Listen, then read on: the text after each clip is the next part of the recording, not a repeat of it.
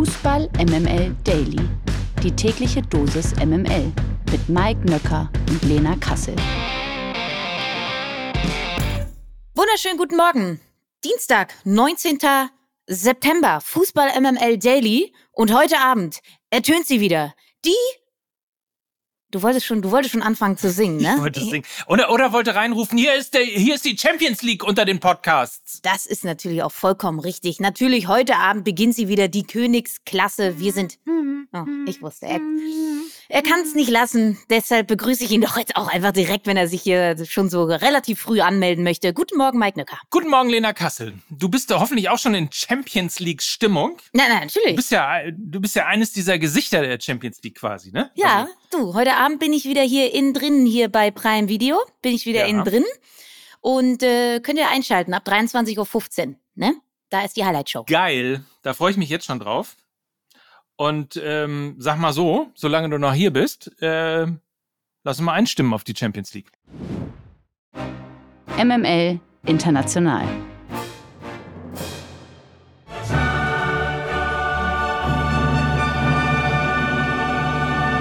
So, wir haben es ja gesagt, also sie ertönt wieder die Hymne, auf die unser Gehör so lange warten musste. Die Champions League ist back und direkt zum Auftakt gibt's heute die ersten Knaller-Duelle. Allen voran blicken wir natürlich auf die deutschen Teams. RB Leipzig und Borussia Dortmund sind heute Abend gefordert. Schon um 18.45 Uhr sind die Leipziger zu Gast bei den Young Boys Bern. Deutlich größer ist die Herausforderung sicher für den BVB. Um 21 Uhr wird die Partie zwischen den Dortmundern und dem sympathischen Stadtteilclub aus Saint-Germain angepfiffen in Paris. Zwei Gastspiele der deutschen Teams unter Vorzeichen, die unterschiedlicher kaum sein können, oder? Lena Kassel? Auf jeden Fall. Auf der einen Seite hast du mit RB und Marco Rose so ein bisschen das Perfect Match, also auch ein Kind der Stadt, was Edin Terzic ja auch ist in Dortmund, aber das ist eben nicht alles. Und äh, Marco Rose hat diesen XXL-Umbruch, der bei Leipzig ja im Sommer vonstatten ging, relativ gut äh, verkraften können, aber auch, weil sie jedwede Position eins zu eins qualitativ nachbesetzt haben und er sozusagen aus einem breiten und vollen Kader schöpfen kann. Ähm, allen, also wenn, wenn es einen kleinen Wermutstropfen gibt, dann eben die Verletzung von Willi Orban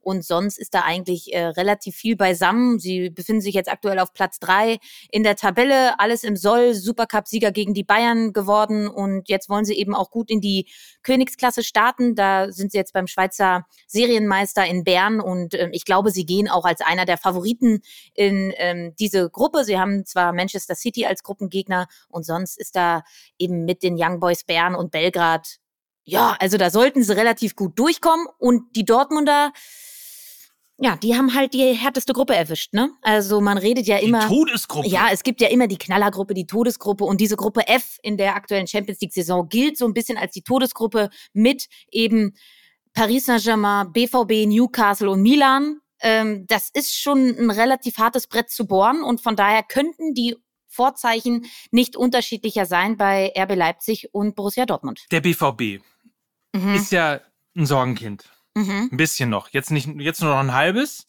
Ähm, aber aus deiner Sicht, was müssten sie denn machen, um heute Abend in Paris zu bestehen? Nun ja, also in der zweiten Halbzeit gegen Freiburg haben sie ja ähm, auf dieses 3-5-2 umgestellt, was ich ja schon vor Wochen gesagt habe, dass sie das mal machen sollten. Ähm, da war die Doppelspitze nicht Alea Füllkrug, sondern Füllkrug Malen. Das hat relativ gut funktioniert. Und ich würde Ihnen diese taktische Grundordnung auch gegen Paris Saint-Germain empfehlen, die übrigens auch nicht äh, so gut in die Saison gestartet sind. Jetzt haben sie 3 zu 2 gegen Nizza verloren. Ähm, auch sie haben einen großen, großen Umbruch zu bewältigen. Ein paar Egos sind aus der Mannschaft gefallen mit Messi und Neymar. Äh, ein paar neue Egos sind mit Dembele und Kolomuani dazugekommen. Also sie haben einen großen, großen Umbruch zu bewältigen. Und ähm, das sieht man dann eben auch noch äh, in ihren bisherigen Leistungen. Sie sind schwankend und von daher würde ich aus Dortmunder Sicht sie auch kommen lassen. Ich meine, das Ballbesitzspiel der Dortmunder war ohnehin jetzt nicht das Prunkstück in den jüngsten Partien. Von daher vielleicht einfach mal PSG kommen lassen, ihnen nicht den Raum zum Kontern geben, weil da haben sie natürlich mit Kolo Moani, Mbappé und Dembele drei feilschnelle Spieler. Also wenn du ihnen da ein bisschen zu viel Platz gibst, dann ähm, kann es relativ schnell und leicht klingeln. Von daher würde ich aus Dortmunder Sicht auf Ballbesitz ein bisschen mehr verzichten, eher auch selber über Konterfußball agieren. Und ich glaube, dann kannst du Paris Saint-Germain vor Probleme stellen. Drücken wir doch mal die Daumen. Ich meine, wenn Borussia Dortmund schon auf Lena Kassel hört und das ganze System umstellt, dann können sie doch auch einfach mal sich heute Abend diese Informationen hier halten und dann das Spiel irgendwie vielleicht ja auch erfolgreich gestalten. Morgen reden wir natürlich auch nochmal über die beiden anderen deutschen Champions League Teilnehmer, aber ganz grundsätzlich, was traust du den deutschen Teams in dieser Champions League Saison zu? Also erstmal ein harter Fakt, seit 2020 und dem Sieg der Bayern ist kein deutsches Team mehr weiter als das Viertelfinale gekommen. Ähm, das steht leider auch beispielhaft für den Status quo des deutschen Fußballs für mich. Die englische, die spanische und jetzt auch eben die italienische Liga haben uns überholt. Ich sehe für Bayern und Leipzig noch die größten Chancen auf ein langes Verbleiben in der Königsklasse. Dortmund, wir haben es erwähnt, mit der schwersten Gruppe. Und dazu eben diese aktuelle Verfassung, wo sie noch so ein bisschen nach ihrer Form suchen. Ich rechne da eher äh, wenige Chancen aus. Ziel sollte da erstmal sein, irgendwie durch diese Hammergruppe zu kommen. Und bei aller Euphorie rund um Union Berlin, ich glaube, ihnen werden in der Königsklasse die Grenzen aufgezeigt, weil die individuelle Klasse immens ist. Und das hat man dann auch schon, glaube ich, beim Ligaspiel gegen Leipzig gesehen, wo sie ordentlich unter die Räder gekommen sind an der alten Försterei, dass sie gegen hohe individuelle Klasse, die eben auch Leipzig besitzt, auch im Kollektiv wenig ausrichten können. Und von daher glaube ich, Bayern und Leipzig haben noch die größten Chancen. Und für Dortmund und Union Berlin sehe ich jetzt eher aktuell kein langes Verbleiben in der Königsklasse. Sag mal, und äh, so ganz allgemein, äh, engerer Favoritenkreis in der Champions League, sind es die üblichen Verdächtigen oder siehst du da noch irgendjemanden, der da noch vielleicht reinstoßen kann? Übliche Verdächtige sicherlich Manchester City und Real Madrid. Das sind die, die beiden größten Favoriten auf den Titel. Real mit fünf Siegen in fünf Spielen in die Saison gestartet, City genauso dazu ein Torverhältnis von 14 zu 3 nach fünf Spieltagen. Also die beiden Vereine sind aktuell ein bisschen die Benchmark im europäischen Fußball. Ich würde dazu aber auch noch Inter Mailand und auch den FC Bayern München ähm, in den Favoritenkreis noch mit dazu zählen. Inter zuletzt mit einem fulminanten 5 zu 1 Derby-Sieg gegen Milan, grüßt auch von der Tabellenspitze, auch ungeschlagen nur ein Gegentor gefangen bisher. Also sie wirken extrem gefestigt und erfahren. Ja, sie haben mit Onana und Brozovic im Zentrum und Gosens über links Qualität verloren, aber sie haben mit Pavard, Aslani fürs defensive Mittelfeld und eben Jan Sommer auch Qualität wieder dazu bekommen. Sie standen letztes Jahr im Champions League Finale, das darf man nicht vergessen und ich glaube, es ist auch in diesem Jahr mit ihnen zu rechnen. Bayern hat jetzt mit Harry Kane wieder einen Unterschiedsspieler für genau diese K.O.-Spiele parat, einer, der enge Spiele entscheiden kann. Dazu hoffentlich einen äh, fitten Manuel Neuer bald wieder mit dabei. Das ist mehr Qualität, als sie im vergangenen Jahr hatten. Und daher glaube ich, werden sie auch weiterkommen als in der letzten Champions League-Saison. Dann schauen wir mal. Heute Abend geht's endlich wieder los. Champions League, wie gesagt, Bern gegen Leipzig seht ihr um 18.45 Uhr bei der Sonne und das Spiel der Dortmunder läuft dann um 21 Uhr bei Lena Kassel Video. ähm, nee, Prime Video heißt das noch, ne? Noch. Ja. ja. Äh, auch die anderen Partien könnten heute Abend aber durchaus für Unterhaltung sorgen. Es gibt nämlich zum Beispiel AC Mailand gegen Newcastle United, Feyenoord Rotterdam gegen Celtic Glasgow, Lazio Rom gegen Atletico, City gegen Roter Stern Belgrad, Barcelona gegen Antwerpen und Schachtja gegen den FC Porto. Die MML Gerüchteküche. Nachdem Stefan Kunz als Nationaltrainer der Türkei entlassen worden ist, könnten nun angeblich Joachim Löw und Mesut Özil die Geschicke der türkischen Nationalmannschaft übernehmen. Zumindest berichtet das die türkische Nachrichtenagentur DHA. Demnach soll Löw das Traineramt übernehmen und Özil dahinter als Teammanager agieren. Bislang ist der ehemalige Bundesligaspieler Hamid Altintop als Teammanager im Amt. Allerdings sind wohl auch seine Tage beim türkischen Verband gezählt. Die Türkei hat übrigens nach wie vor sehr gute Chancen, bei der EM im kommenden Jahr dabei zu sein. In der Qualifikationsgruppe D belegen die Türken punktgleich mit Spitzenreiter Kroatien Rang 2. Özil und Löw. Hm. das ist mal eine Kombi. Mhm. War das nicht so, dass sie den gleichen Berater haben? Echt? Ich glaube ja. Ja, ja ich glaube ja. Das ist ja sehr weird. Mhm. ja. Was du, sagst du sonst dazu? Ähm, es ist natürlich klar, dass äh, Yogi Löw äh, jetzt genannt wird, weil er ja 98, 99 den Istanbuler Traditionsclub Fenerbahce trainiert hat und ähm, deshalb holt man den Namen jetzt so ein bisschen aus der Mottenkiste, aber Löw ist ganz sicherlich kein Top-Kandidat auf den Posten. Ähm, man hört so ein bisschen, dass die Priorität ähm, für einen möglichen Kunstnachfolger also auf jeden Fall auf einem türkischen Trainer liegt. Abdullah Avci wird derzeit als äh, Favorit gehandelt. Er ist ja der Meistertrainer von Trabzonspor und hatte die Nationalelf ja äh, schon 2011 und 2013 betreut. Und äh, neben dem 60-Jährigen sollen auch Trainer-Ikone Fatih Terim sowie der ehemalige Besiktas-Coach Sergen Yalzin auf der Agenda stehen. Also ich glaube, sie wollen jetzt endlich mal wieder einen türkischen Trainer haben, weil man ja auch jetzt nicht so sonderlich happy war mit der Persona Stefan Kunz und ich glaube nicht, dass sie jetzt auf Yogi Löw zurückgreifen. Also ja, der hat 98, 99 mal in der Türkei trainiert. Also wie viel 100 Jahre ist das her? Also ich halte das für sehr unrealistisch. Das News Update aus der MML-Redaktion. Wir wollen euch natürlich nicht vorenthalten, dass auch beim DFB richtig Bewegung in der Bundestrainerfrage ist. Laut DFB-Präsident Bernd Neuendorf ist man im Vergleich zur letzten Woche schon ein ordentliches Stück weiter. Nach wie vor hält sich hartnäckig die Personalie Julian Nagelsmann in den Medien. Wie die Münchner Abendzeitung jetzt berichtet, können sich sowohl Nagelsmann als auch der DFB durchaus vorstellen, nur bis zur Europameisterschaft im kommenden Jahr zusammenzuarbeiten. Bedeutet, Nagelsmann übernimmt jetzt die Nationalmannschaft, legt seinen Posten nach dem Sommer aber wieder nieder. Wow, das ist mal ein, ein neues Szenario. Was hältst du davon? Ähm, wir haben Post von Feens bekommen, witzigerweise. Mhm. Ähm, ganz liebe Grüße an Chris, der mir eine relativ lange Nachricht geschrieben hat.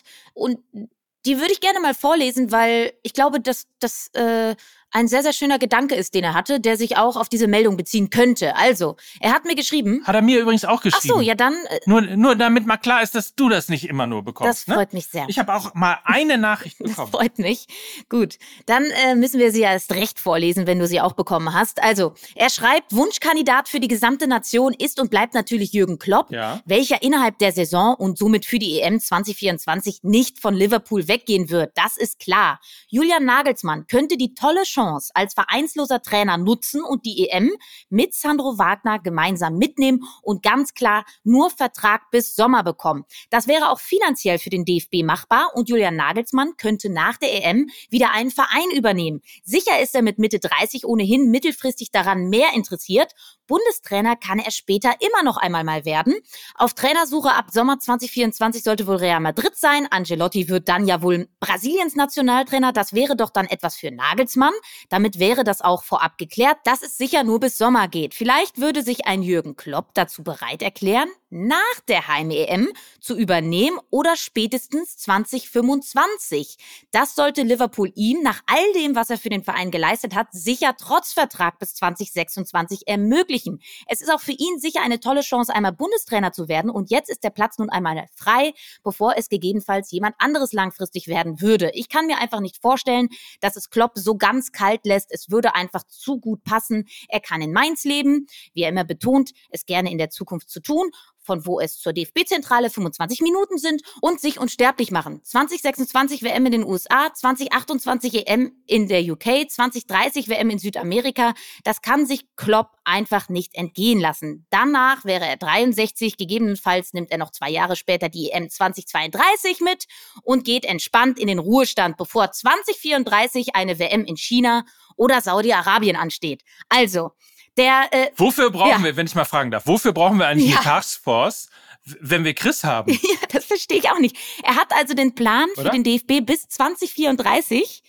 einfach schon also ja. ausklamüsert. Das ist ja Wahnsinn. Weitsicht. Ich nenne das Weitsicht. Also wir halten fest, Julian Nagelsmann übernimmt mit Sandro Wagner nur für die Europameisterschaft im nächsten Jahr. Dann kommt Jürgen Klopp und der bleibt dann, warte, ich schau noch mal, der bleibt dann bis 20. Bis er 66 ist und dann, um dann mit einer Harley durch die Gegend zu fahren. Ja, damit haben wir das. Mit, weil mit 66 Jahren das, das Leben, Leben anfängt, ja. Mhm. Äh, damit haben wir es dann ja auch geklärt, ne? Haken dran. Der verlorene Sohn. Julian Draxler, Weltmeister von 2014, 29 Jahre alt, hat einen neuen Verein. Es handelt sich um keinen geringeren Club als Achtung, dem Al-Ali SC. Gestern hat Draxler seinen neuen Vertrag beim Club aus Katar unterschrieben. Bei seinem Ex-Club Paris Saint-Germain hatte Draxler eigentlich noch einen Vertrag bis 2024. Allerdings wurde er im Sommer aussortiert. 20 Millionen Euro Ablöse bringt er noch ein. Wir gratulieren. Einer, der den Fußball liebt. Auch das noch. Da gewinnt Schalke endlich mal wieder ein packendes Spiel in Liga 2 und prompt folgt ein weiterer Rückschlag für die Königsblauen. Sie müssen nämlich nach eigenen Angaben mehrere Monate auf Torhüter Marius Müller verzichten. Der 30-Jährige hat sich beim 43 Sieg am Samstag gegen den ersten FC Magdeburg einen Sehnenabriss im Adduktorenbereich zugezogen und muss heute operiert werden. Müller war erst im Sommer vom FC Luzern nach Gelsenkirchen gewechselt und hatte sich im Duell mit Ralf Fährmann als Nummer 1 behauptet. Bitter für alle Schalker. Wir wünschen Marius Müller natürlich ein schnelles Comeback. Aber ich erinnere mich auch noch, Mike, dass wir vor ein paar Wochen noch über die ganze Posse rund um Ralf Fährmann gesprochen haben. Und wir, glaube ich, beide gesagt haben, dass wir Ralf Fährmann in dieser Saison nochmal zwischen den Pfosten bei Schalke 04 sehen werden. Ja. So einfach geht's. So einfach. Und so schnell. So schnell geht's dann auch, ne? Gute Besserung natürlich an Marius Müller, aber ich freue mich auf Ralf Fährmann, ja, am Samstagabend 2030 am Millantor. Und ich würde jetzt ja auch sagen, dass ich mich auf die neue Folge Fußball MML freue, aber dann habe ich den Folgentitel gelesen und, ähm, und jetzt hast du Angst? Jetzt würde ich, glaube ich, sagen, ich lasse die Folge aus. Warum? Warum? Nur weil ein bisschen Sex drin vorkommt? Mike White Shut heißt sie. ähm, ich habe ein bisschen fantasiert. Es tut mir leid. Ähm, aber ich habe auch so fantasiert, dass ich gedacht habe, Alonso sei kurzzeitig auch mal beim VfL Wolfsburg Ja, gewesen. natürlich. Also ihr merkt schon, es ist schwer was los gewesen in der neuen Folge. Ansonsten ist sie aber, finde ich, trotzdem sehr, sehr gut gew gewesen und geworden. Ähm, also ruhig hören. Ich möchte die Triggerwarnung nur da lassen. Die Folge heißt Mike White Shot. Es geht auch viel um Sex und ähm, Ja. dementsprechend könnt ihr selber für euch entscheiden, ob ihr euch das antun möchtet oder nicht. Ihr merkt aber auch, ihr seid hier bei ähm, der Boomer und das Baby. Bei uns früher wäre das ein Top-Verkaufsargument gewesen. ähm, bei euch ist das halt eben eine Warnung, die da ausgesprochen werden muss, weil möglicherweise schwieriger und für den ein oder anderen ja anstößiger Inhalt in diesem Podcast vorkommen könnte. So sind die Unterschiede in den Generationen. Wir wünschen einen tollen Champions League Abend.